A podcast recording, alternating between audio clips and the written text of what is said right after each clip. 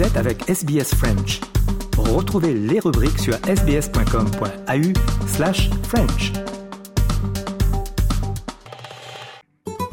Vous êtes avec Radio SBS en français. C'est arrivé un 2 décembre, notre rubrique euh, hebdomadaire sur les moments importants de l'histoire et direction l'année 1967. Aujourd'hui, dans notre rétrospective, Valentine Saboureau nous parle d'un exploit médical sans précédent.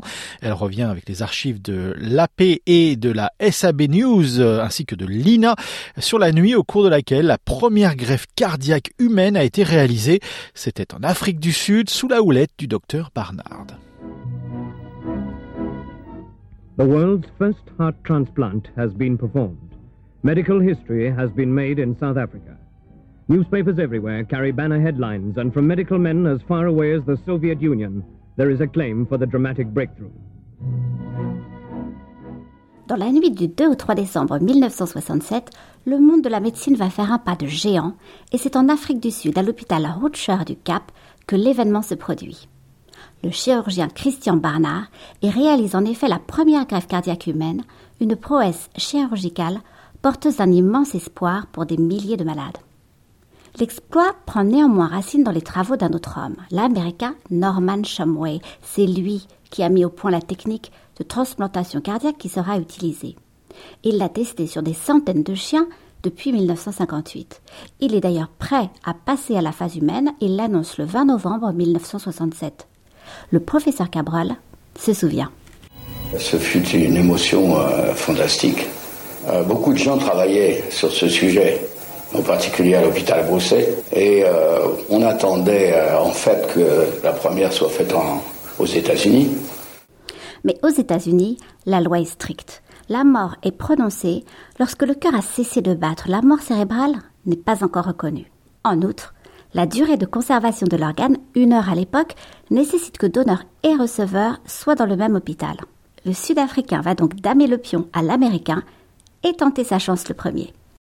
Louis Vachkonski, épicier de 53 ans, souffre d'une insuffisance cardiaque congestive et il est diabétique. Mais il a été très sportif et c'est un battant. Il connaît les risques de cette opération inédite et il est partant. Barnard voit en lui un bon candidat comme receveur. Madame Wajanski, de son côté, obtient elle aussi des réponses. And I said uh, to him, if it succeeds, would he have a reasonable span of life? And he said, not uh, if it succeeds, it will succeed.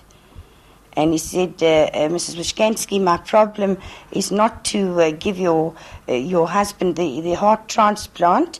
My problem is to keep him alive until such time as I can do it. Le donneur, ou plutôt la donneuse, elle, fera son apparition au dernier moment.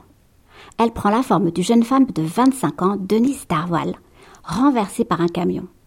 En état de mort cérébrale, son cœur ne bat que grâce à un respirateur. Le consentement de son père obtenu, deux blocs sont alors préparés car deux opérations sont réalisées en parallèle.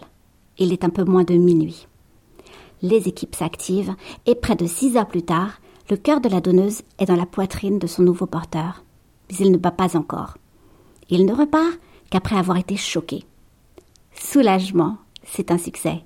Il est 8 heures du matin le 3 décembre. Christian Barnard rentre enfin chez lui. La prouesse fait les titres du monde entier, mais certains commentateurs soulèvent des questions éthiques. Louis Wachnski, de son côté, ne survivra que 18 jours. Il décède le 21 décembre d'une pneumonie il faudra attendre l'utilisation de la cyclosporine pour améliorer sensiblement le taux de réussite des greffes.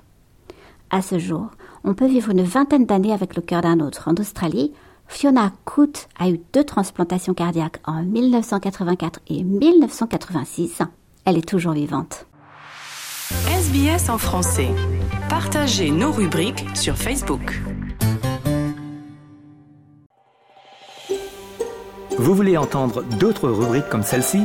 Écoutez-les sur Apple Podcasts, Google Podcasts, Spotify ou n'importe où où vous obtenez vos podcasts.